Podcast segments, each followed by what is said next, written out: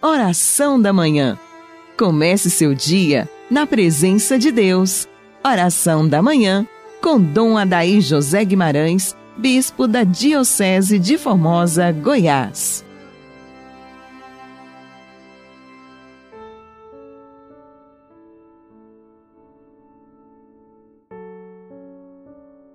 Cantai ao Senhor um canto novo, porque Ele fez maravilhas e revelou sua justiça diante das nações. Aleluia. Inicio com você, prezado ouvinte, esta manhã abençoada do quinto domingo da Páscoa.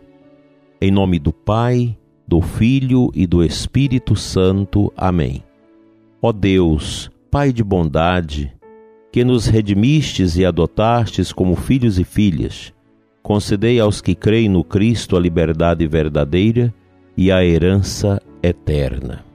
Por Cristo nosso Senhor.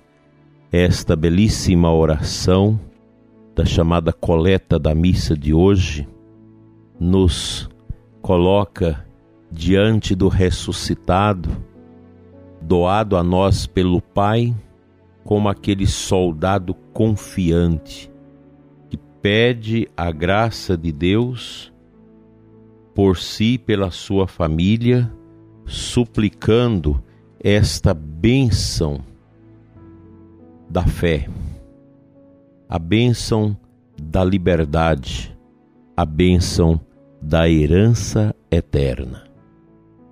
Como é importante ter no coração esse senso da pertença, da adoção a Cristo, que nos redimiu, que nos salvou, que nos concedeu o dom da fé.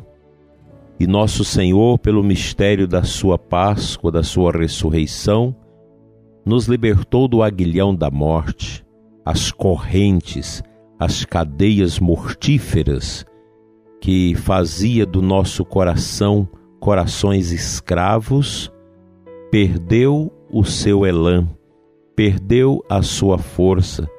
Cristo nos libertou, Cristo nos resgatou, nos deu a liberdade, que é um dom preciosíssimo. Não há nada que possa ter o preço de sermos livres. A liberdade em Cristo, a liberdade em relação à morte e ao pecado. Cristo nos tirou deste calabouço, desta prisão, dessa morte, desta angústia que pesava sobre a humanidade decaída pelo pecado. Hoje nós podemos dizer com propriedade: pelo meu batismo me tornei livre e fiel em Cristo. Por isso que os cristãos, ao longo da história, viveu e vivem esta sensação profunda de uma liberdade total diante dos massacres que o pecado, que a miséria, que a perseguição à fé impõe àqueles que creem. O cristão não tem medo daqueles que matam o corpo, mas teme aqueles que podem matar a nossa alma. Nesse sentido, nós precisamos ser vigilantes, coerentes. Vivemos tempos sempre difíceis. Nunca foi fácil para a igreja a sua vivência nesse mundo. Ela foi sempre conturbada, sempre perseguida pelos totalitarismos, perseguida por causa do testemunho da fé, da verdade, porque nós somos cristãos e somos depositários de uma verdade que incomoda esse mundo carregado de mentiras, esse mundo carregado de falsidade, este mundo mentiroso que nós conhecemos muito bem. Então o Evangelho de Jesus mexe tanto que os cristãos eles são muitas vezes escarnecidos, abusados, perseguidos, esculhambados, porque o cristão prega a fé verdadeira no Deus único e libertador. Pois o Cristo rompeu com as cadeias da morte, com as cadeias da mentira e de tudo mais.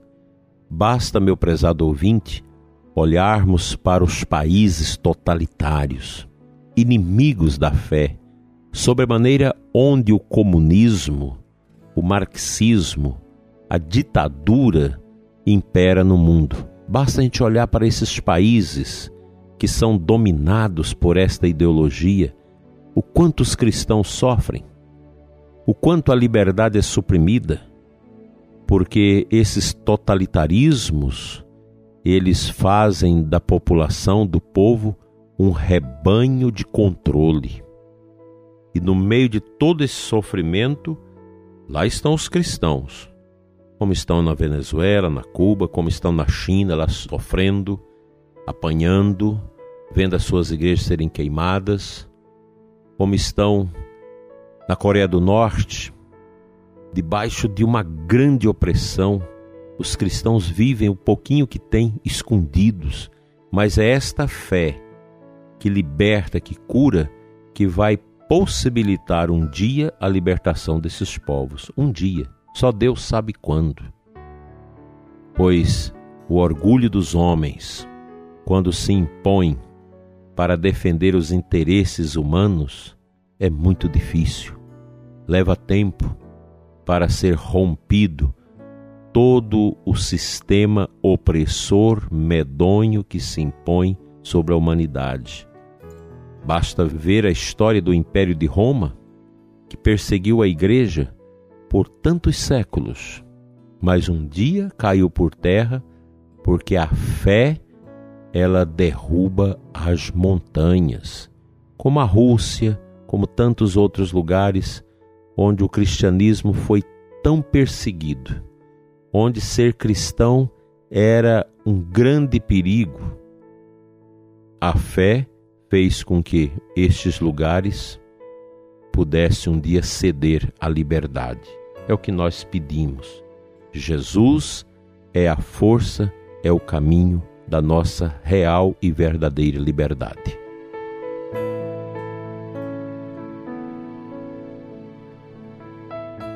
O Evangelho deste quinto domingo traz para nós a parábola da videira, João 15, de 1 a 8 no final do Evangelho, nós podemos ler estas palavras vivas de nosso Senhor: Quem não permanecer em mim será lançado fora como um ramo e secará.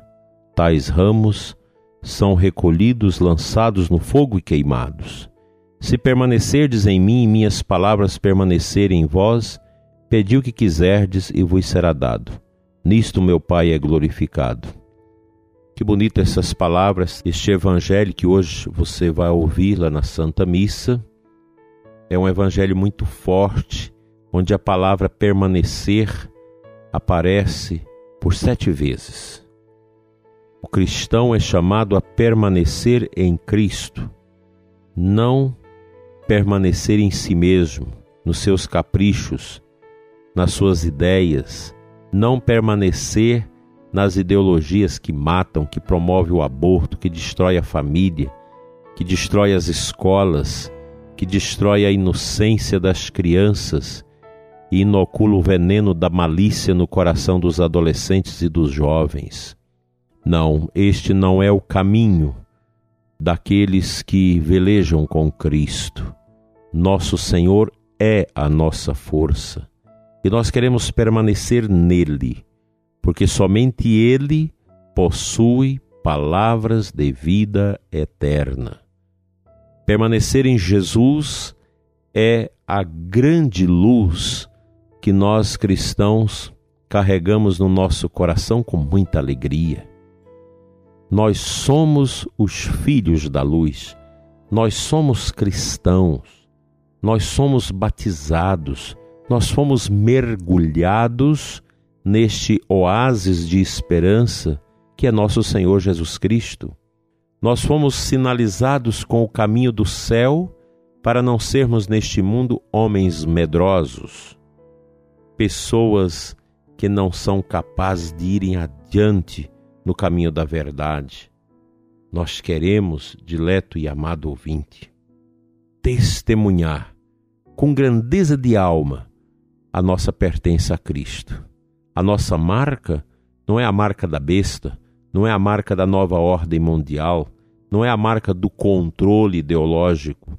A nossa marca é o batismo, que nos sinalizou não no corpo, mas no profundo da nossa alma, com a marca indelével da nossa pertença a Deus, da nossa pertença ao céu.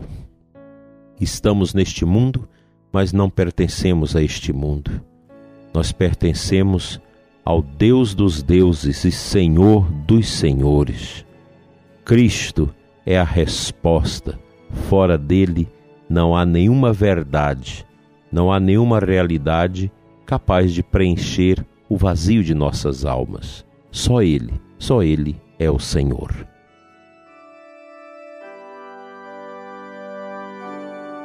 Deus de amor e de poder, nós te adoramos nesta manhã tão abençoada de domingo, Senhor, e queremos pedir nesta manhã por todas as pessoas que recomendaram nossas orações, o ouvinte que nos acompanha neste momento, Pai, pelo sangue derramado na cruz pelo teu Filho, pelo nome poderoso do ressuscitado teu Filho, conceda paz, alegria, fortaleza, todos os que sofrem, a todos os que andam tristes e desorientados. Dai, Senhor, a saúde aos doentes, o conforto às famílias que perderam seus entes queridos. Socorrei, Senhor, os que estão em grave situação de saúde nos hospitais. Abençoa os médicos e enfermeiros que cuidam desses doentes.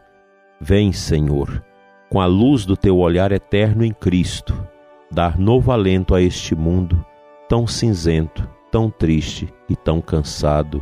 Assim seja. Amém.